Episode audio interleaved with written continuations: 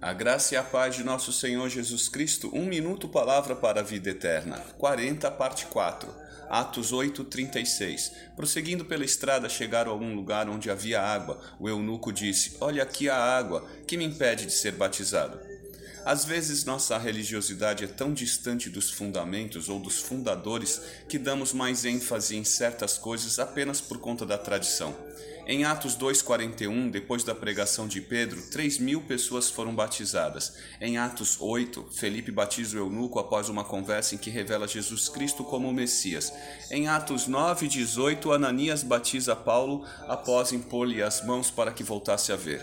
É claro que todos acima mencionados já tinham prévio conhecimento da lei de Moisés e da promessa da vinda do Messias, não precisavam estudar muito sobre o batismo. Porém, o que me chama a atenção é essa questão de sermos ensinados a receber o favor, o perdão, a remissão dos pecados, a nova vida em Cristo, etc., mas não sermos em nenhum momento ensinados ou treinados a preparar-nos para o ministério que segue o batismo. Creio que esse é um curso, uma instrução ou treinamento, ou mesmo um tipo de retiro, se não o mais importante, que ainda falta em nossas igrejas.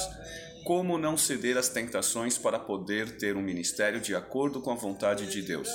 Imagine um treinamento sobre desapego, jejum, paciência, desprendimento. Talvez por isso, pela falta de ênfase em tal instrução, o secularismo seja tão presente em nossas igrejas. Hoje lembro da preparação de Jesus, 40 dias e 40 noites no deserto, Mateus 4:2.